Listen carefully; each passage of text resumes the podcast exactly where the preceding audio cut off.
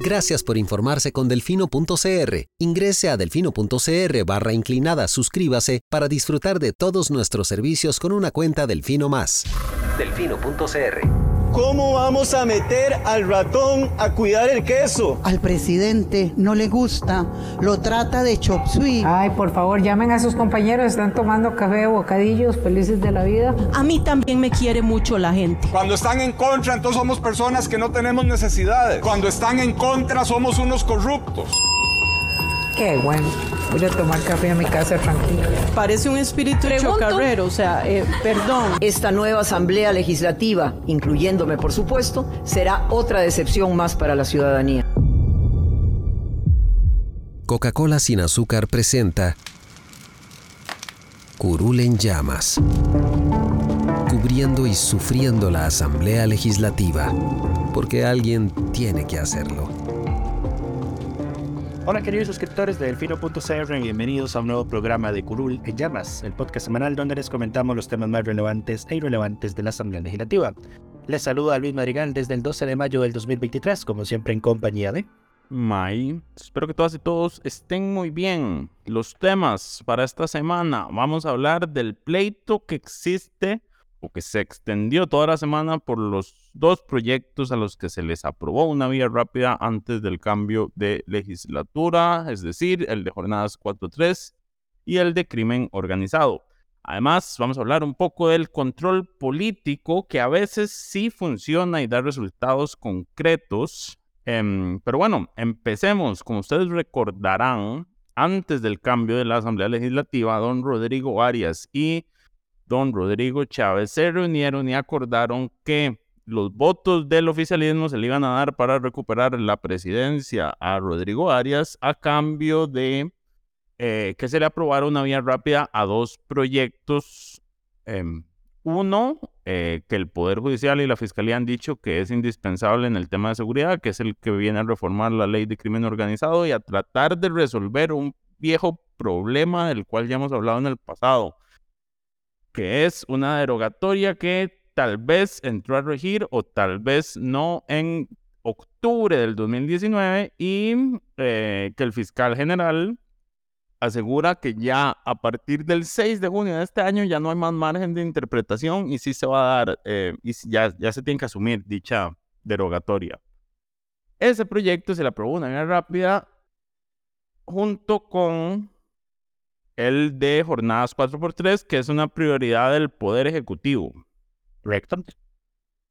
Em, esto todo sucedió antes de que se diera la elección del directorio legislativo. Recordemos que la semana antepasada toda estuvo dedicada a la elección del directorio, el discurso del presidente y el análisis del discurso del presidente. Entonces fue hasta los actos protocolarios de cada inicio de legislatura. Correcto, entonces fue hasta el lunes de esta semana que se empezó a, tramitar ambos proyectos con una polémica porque originalmente lo que habíamos entendido es que iba a haber una sesión en la mañana para darle la vía rápida a uno de los proyectos y una en la tarde para darle el trámite de vía rápida al otro. Eso no fue lo que sucedió, Lucho.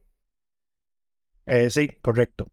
Eh, al final, don Rodrigo Arias decidió emitir una resolución en la que disponía que ambos proyectos iban a ver en, en una sesión, digamos. Entonces se iba a destinar mitad de sesión para uno y mitad de sesión para otro. Lo, lo cual, digamos, alborotó el plenario porque hay quienes señalan que eso sería una, una violación al procedimiento y podría traerse abajo el proyecto.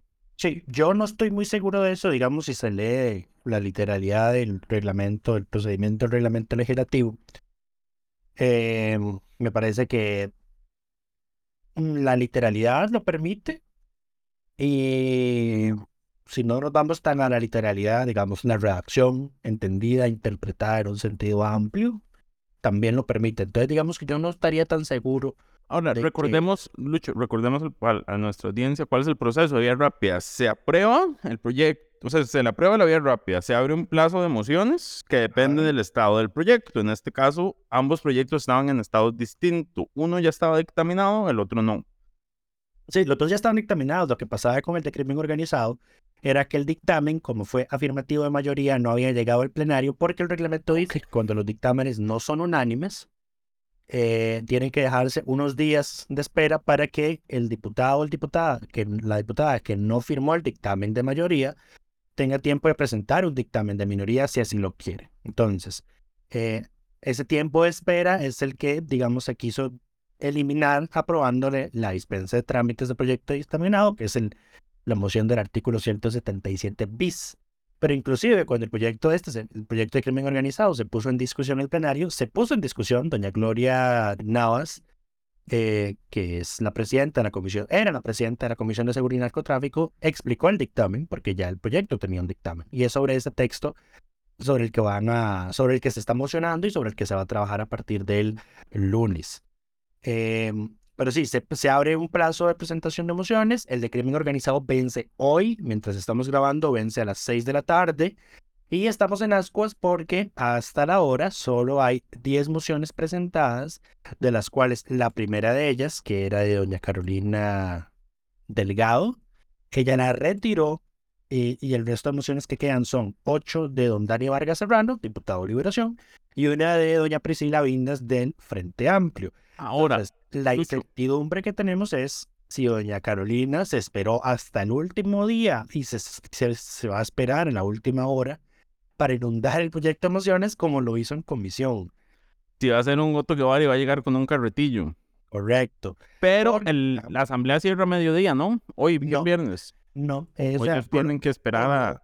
por lo general sí, los viernes cierra al mediodía, pero al haber un procedimiento aprobado y la resolución de don Rodrigo decía que eh, el, pues el, el, el viernes, digamos, se recibía las mociones hasta las seis de la tarde.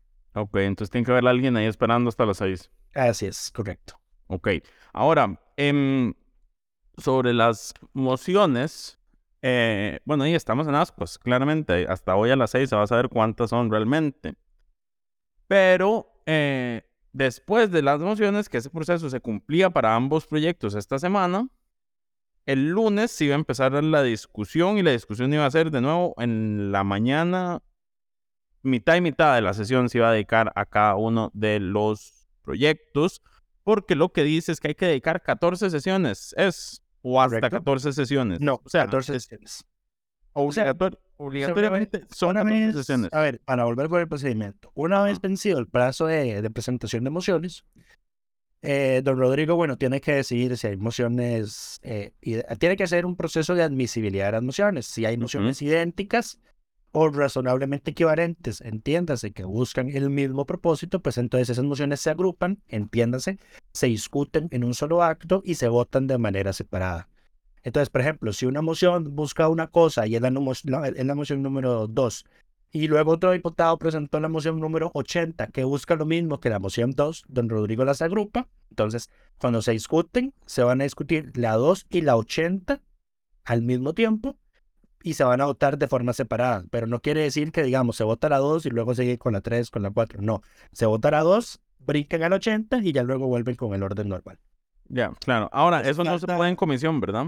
Eh, sí debería poderse, lo que pasa es que no lo hacen porque es demasiado trabajo y al final termina siendo más fácil eh, votarlas y desecharlas eh, que ponerse a analizar una por una cuáles buscan lo mismo, etcétera, etcétera. Ok, Eh, entonces, habiendo pasado el, el- presentado las mociones, Rodrigo las admite, probablemente las no se agrupen porque, bueno, no sé, siendo tan pocas no vería que haya necesidad de agruparlas. No, pero inclusive ahí puede aprovechar, puede ahorrarse el tiempo, porque por ejemplo, con las de crimen organizado, de las 10 que se presentaron, hay dos que buscan lo mismo, una de don Dani Vargas y otra de doña Priscila Vindas, que es eliminar el último transitorio del proyecto de ley. Esa no, digamos, no debería por qué haber, eh, por qué haber, eh, por qué no verlas juntas, digamos. O sea, Claro, ahora empieza el trámite y, digamos, como son pocas mociones, se le acaban a la tercera sesión, igual tienen que pasar las 14 sesiones. No, si existe, no, a ver, lo de las 14 sesiones es un plazo máximo, es una guillotina. Ok. ajá. O sea, hay 14 sesiones para que hasta las 14 mociones... sesiones.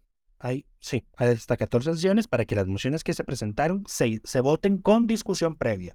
¿cuántos minutos, cuánto tiempo hay para discutir cada moción? Tiene cinco minutos el diputado proponente, cinco minutos alguien para hablar a favor y cinco minutos alguien para hablar en contra. O sea, 15 minutos por moción. Em, entonces, si se pasan las 14 sesiones y no se han terminado de votar las mociones que se presentaron, pues de ahí en adelante se sigue con el procedimiento abreviado, el proyecto sigue teniendo prioridad, pero el resto de las mociones, todas las mociones, de hecho en adelante, inclusive las mociones de revisión, se van a votar sin discusión. O sea, solo votan, eh, bueno, moción tal, cierren puertas, quienes estén a favor, quienes estén en contra, resultado y siguen con la otra. Eh, pero bueno, sí, como en este caso son pocas mociones y son 15 minutos por moción, inclusive podría ser menos si ningún diputado decía hablar en contra. Em, entonces, pero de nuevo, es bajo el supuesto de que solo vamos a tener esas 10 y pico mociones. de lo que hay hasta ahorita, de lo que hay hasta ahorita. Entonces, el proyecto, si es así, si todo se mantiene como está hasta el momento en este que estamos grabando, pues el proyecto de crimen organizado va a salir súper rápido y al final eso inclusive le sirve a quienes están de majaderos con el proyecto de Jornadas 4.3, porque entonces el proyecto Jornadas 4.3 pues va a tener el procedimiento abreviado las sesiones extraordinarias y las sesiones ordinarias únicamente para ese proyecto, como lo va a tener el de crimen organizado durante esta semana.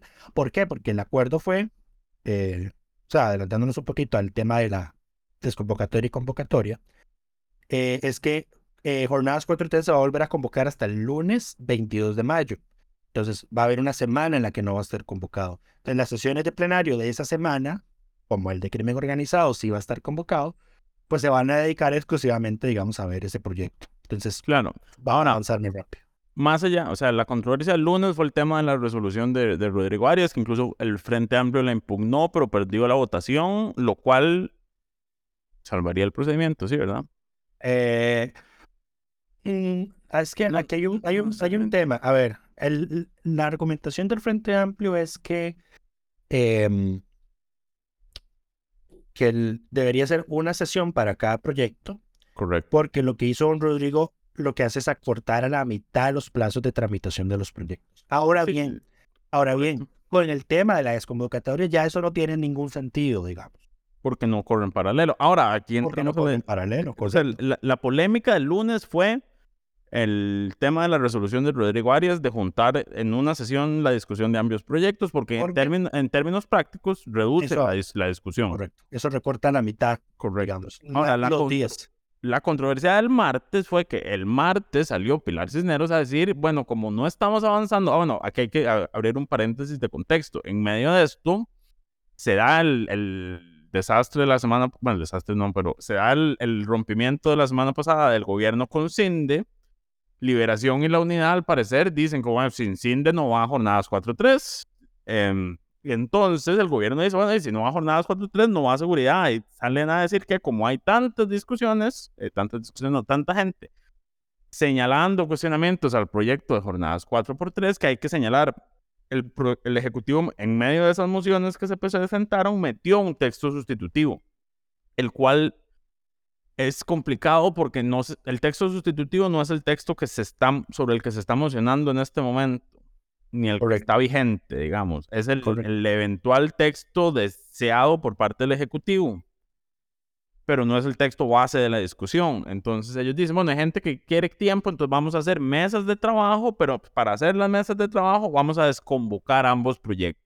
Porque, porque decía Pilar, es que si, es que si no, no va a haber tiempo para para, la, para las mesas de trabajo, porque entonces la, el plenario de la mañana es de, de, de 9 a 12 y el de la tarde es de 3 a 6, decía ella, pero en realidad es de 3 a 7, por ser un procedimiento, por ser una vía rápida. Eh, pero sí.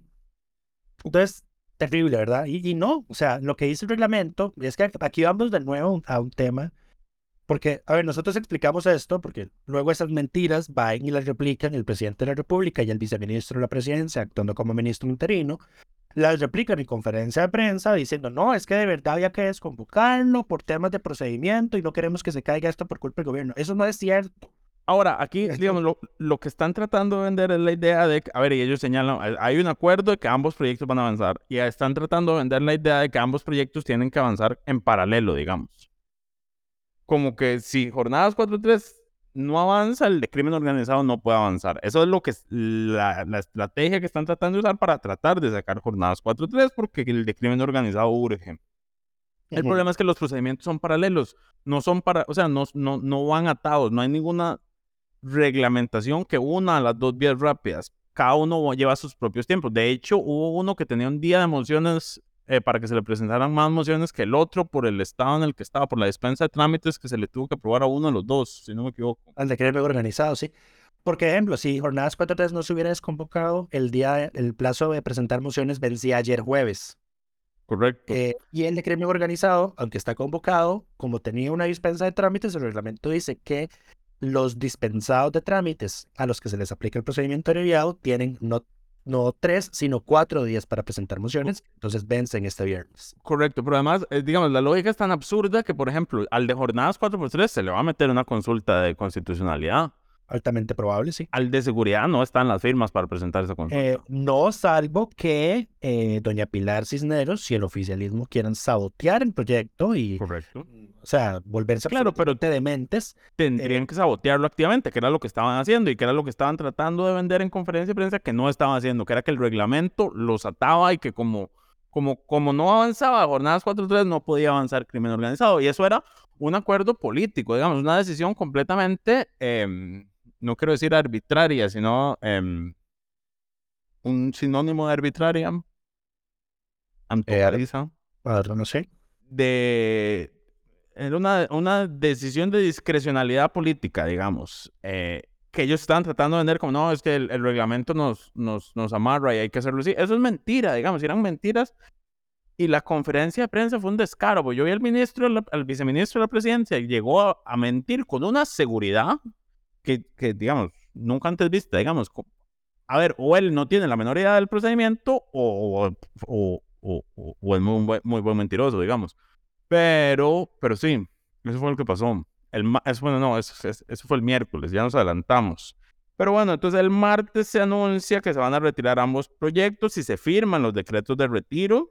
El de jornadas 4x3 se retira inmediatamente esa misma noche y se deja, el, se deja firmado el decreto para que a partir del lunes 15 de mayo se retire el proyecto de crimen organizado. Correcto.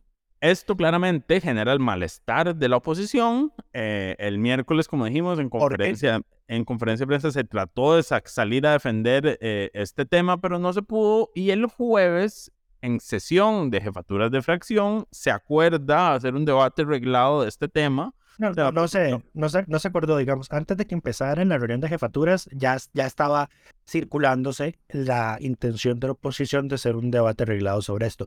¿Por qué? Porque el día que se, que se mandaron las, las desconvocatorias, que doña Pilar le anunció a los jefes que iba a- a- iban a desconvocar los proyectos, eh, los, los, los jefes de oposición plantearon alternativas, de no, o sea, cambio de horario, eh, hacemos las sesiones extraordinarias más cortas, ellos y, y el oficialismo y Pilar estaba cerrada que no, que no, porque lo, ella quería, lo que querían era que los dos proyectos avanzaran en, en, en- al mismo En tiempo. paralelo, sí, eso es lo Correcto. que quieren. Y, y, digamos, por eso es que estaban cerrados en que no.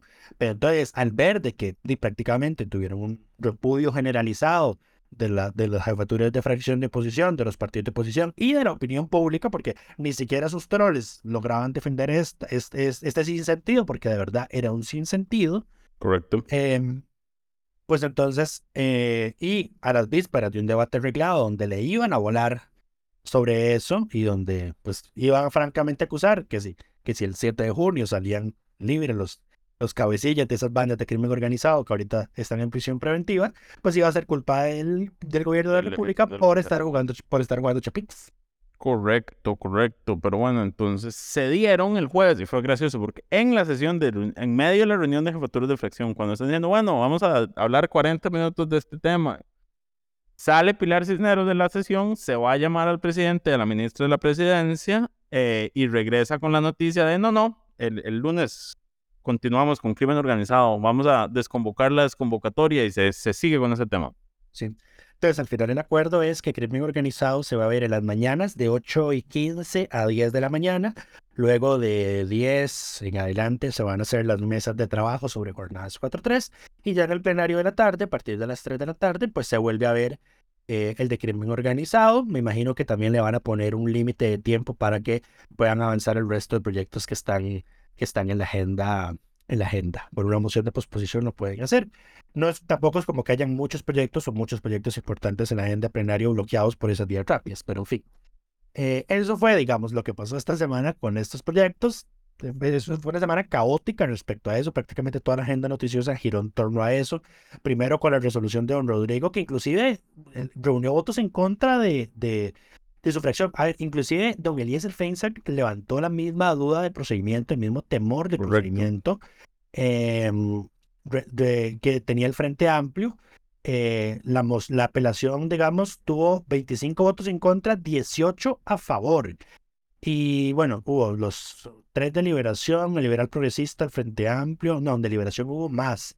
Porque, digamos, no solo se sumaron los, los tres, los, los, los, cuatro que ustedes podrían esperarse, digamos, don Dani, doña Carolina, don Gilbert Jiménez y doña Ainor, sino que también, bueno, y José Francisco Nicolás, pero también votaron a favor de la apelación de doña Monserrat Ruiz y doña Catherine Moreira. Eh, el PUSC eh, decidió hacer el patitas para que las quiero y se salió de la votación, salvo dos de sus diputadas que votaron en contra. Eh, y Nueva República que también estaba ahí como medio ausente, pero también votaron en contra. Pero sí estuvo, estuvo cerca, digamos. Cuando, no sé si, si ustedes alguna vez han visto una sesión de plenario cuando están votando, ven que en estas votaciones divididas a veces hay más votos a favor o en contra. Y uno teme por el resultado, ¿verdad? Todo depende de las personas que no hayan votado. Eh, pero en un determinado momento estuvieron súper parejos. Yo creo que fue que al final algunos de los que votaron en, eh, en contra habían cambiado el voto. Eh, como para. Porque di, naturalmente, y me imagino que eso fue en interno de liberación, habría que revisar el video para ser sumamente precisos.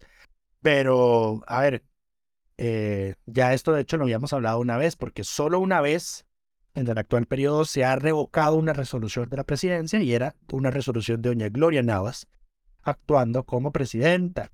Eh, y eso no es cosa menor, o sea, no es como... Es una bofetada, es una bofetada. Eh, es una bofetada y, de nuevo, mencionando lo que habíamos comentado en aquel episodio, en otros países con sistemas políticos distintos al nuestro, el que el Parlamento le revoque a su presidente una resolución es causal de que el presidente de la Asamblea renuncie.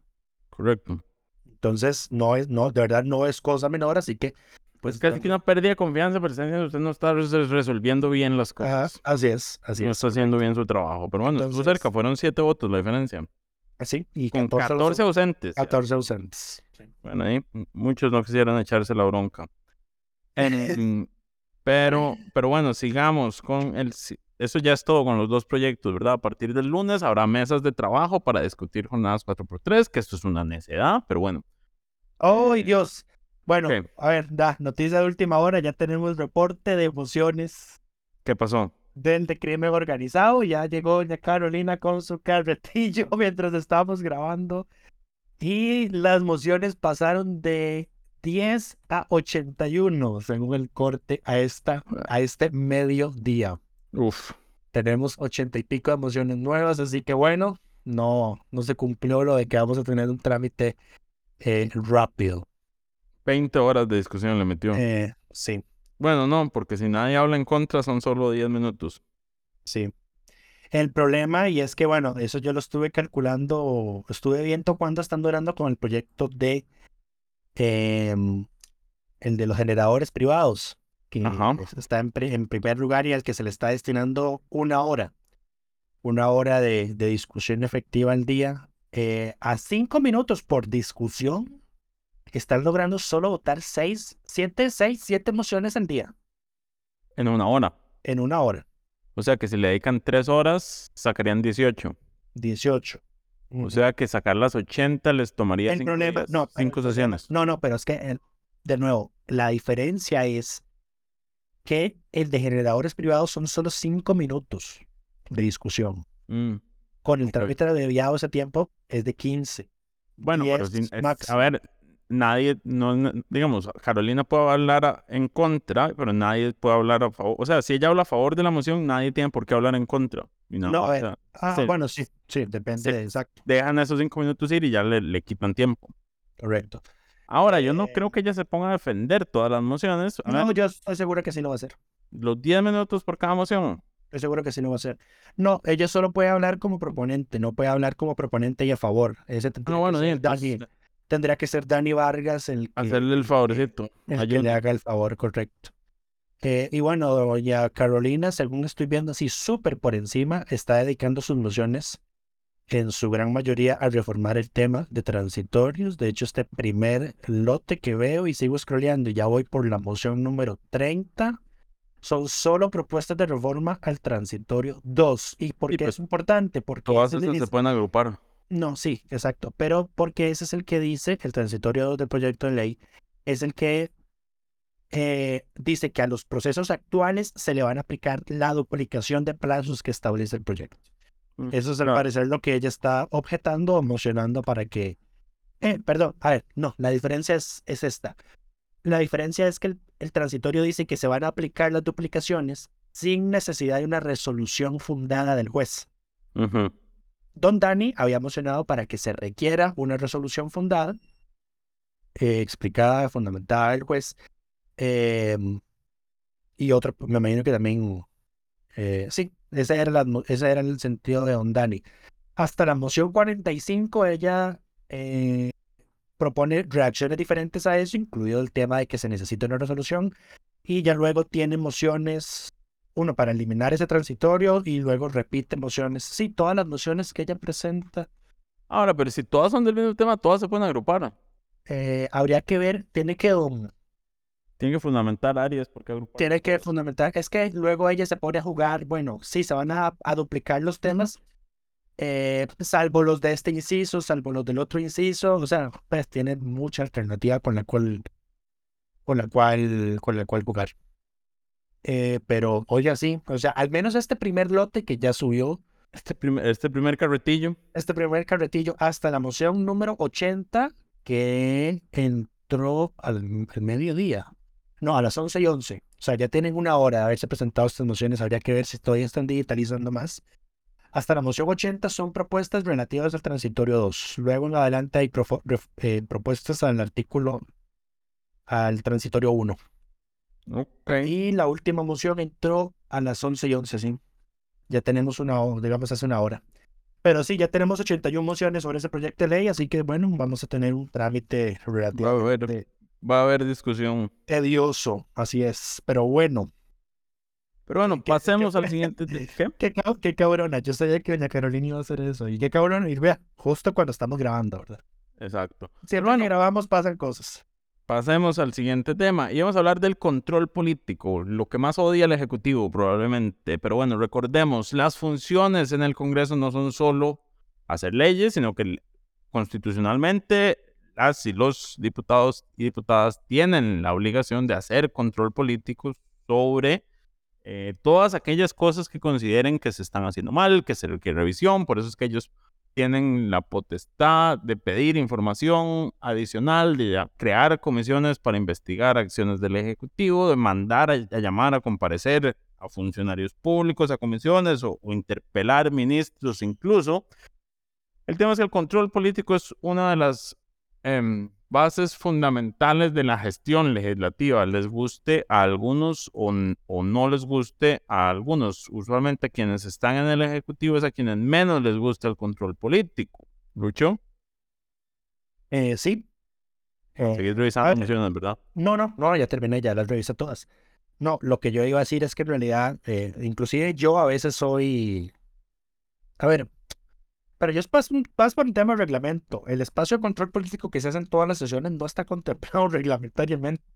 Es algo que se ha inventado la técnica legislativa, digamos. No es- Ahora, el control en político. ningún- en ningún lado el reglamento dice que los primeros 30 minutos de la sesión de los lunes, martes y jueves tienen que dedicarse a control político. No lo dice. Eso, eso es un acuerdo. Pero el, el control político es más allá que esos minutos de, que tiene cada congresista para hablar en el absolutamente. plenario, digamos. Control político es control político es todo lo que todo pues todo actuar del diputado que quiera pedir explicaciones sobre algún tema en específico. Y bueno, ¿qué fue lo que ocurrió esta semana?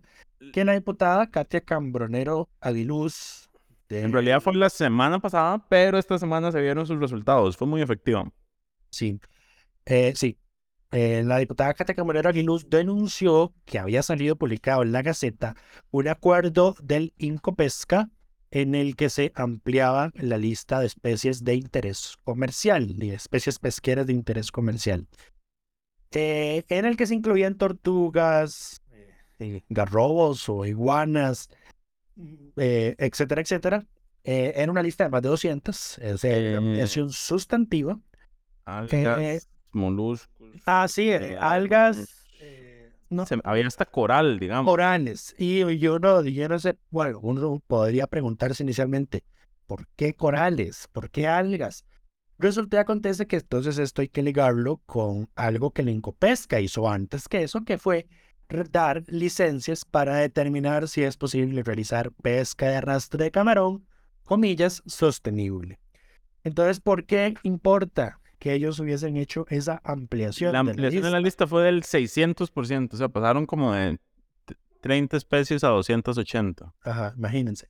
¿Por qué es importante? Porque en la pesca de arrastre, algo que, digamos, eh, que la hace negativa y que la hace que ha llevado a su prohibición, digamos, es cuánta captura incidental eh, genera. Entiéndase qué especies son capturadas en el, en el proceso de la pesca de arrastre del camarón que no, son, comercializables. O que no, son, exacto, que no son camarón y no son comercializables. Y ahí entonces van las tortugas, los corales, etcétera, etcétera. Entonces, ¿qué es lo que estaba haciendo el Incopesca con esto? Garantizando que a estas embarcaciones que ahorita andan pescando con arrastre camarón, si se pesca una tortuga y es de esa tortuga que ellos metieron en la lista comercial, pues entonces no entraba en la categoría de pesca incidental. Eso reducía ese porcentaje y entonces iban a tener un, comillas. Limpiaba los números.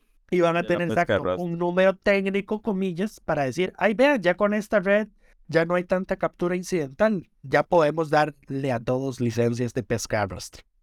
Y bueno, la diputada Cateca Monero pues denunció esto empezó a pedir eh, criterios, los medios de comunicación pues también nos pusimos detrás de eso. Entonces ella fue la que avisó porque eso estaba publicado desde el 28 de abril. sí.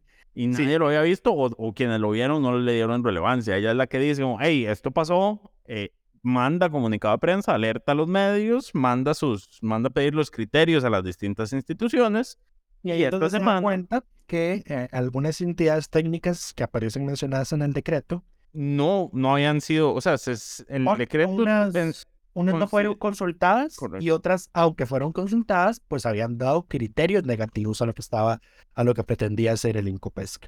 Correcto. Eh, y entonces pues se genera el burumbum, ¿verdad? Se genera todo el escándalo. Eh, y al final... Esta semana se reúne la Junta Directiva de, Incopesca, ¿no? Y le echa para atrás el acuerdo. Correcto, lo van a someter a revisión no, eh, ya se revisó y se echó para atrás y ahora van, tienen que ver qué hacen. No, o sea, lo que dijeron es que, bueno, van a revisar las especies que se incluyeron eh, y, bueno, veremos qué sale de ahí, ¿verdad? Correcto. Ahora, el, diputado, ah, el, diputado del Frente a Ariel Robles, también había metido, un, me parece que un recurso de amparo contra ese acuerdo.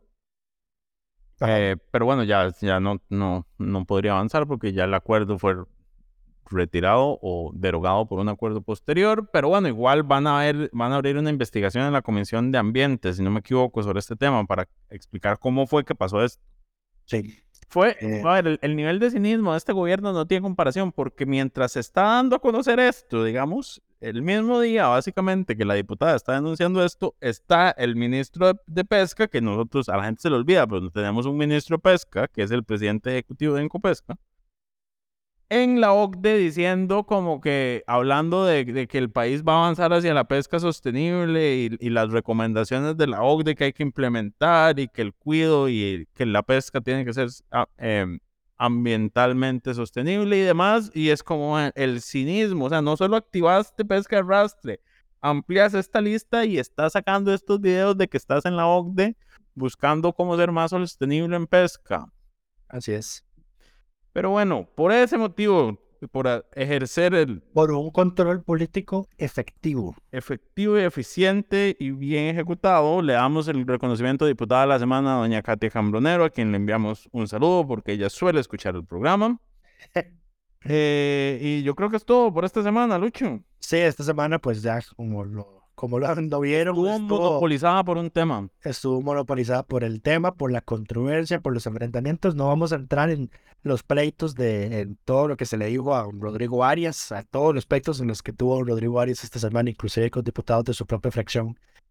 Eh, pero don Rodrigo está, lo, lo, voy a resumir en que don Rodrigo está volviendo a ser estricto con la regla de no me van a hacer intervenciones por el fondo en el espacio de por el orden sea quien sea. Ya es hora, ya no va. por, más, por más que me acusen de autoritario y por más de que me acusen de que es porque el oficialismo me dio los votos para ser reelecto presidente de la Asamblea. Pero bueno, eso fue todo por esta semana. En la otra, pues les daremos el reporte de situación de qué ocurrió con el proyecto de crimen organizado, que tanto logró avanzar. Y como ya vieron, pues mientras grabábamos, doña Carolina hizo las suyas y presentó ahí su primer carretillo de emociones. Veremos cuántas presenta en total. Eh, haré una nota de eso a las 6 de la tarde cuando cierre el plazo para hacer el conteo, eh, el conteo final.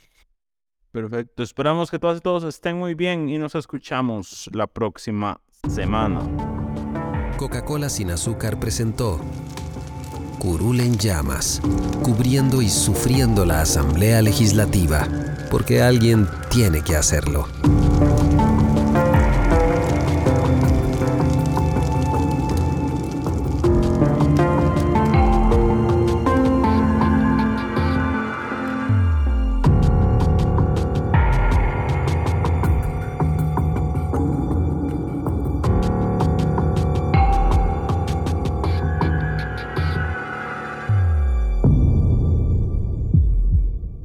Gracias por informarse con delfino.cr. Ingrese a delfino.cr barra inclinada, suscríbase para disfrutar de todos nuestros servicios con una cuenta Delfino Más. Delfino.cr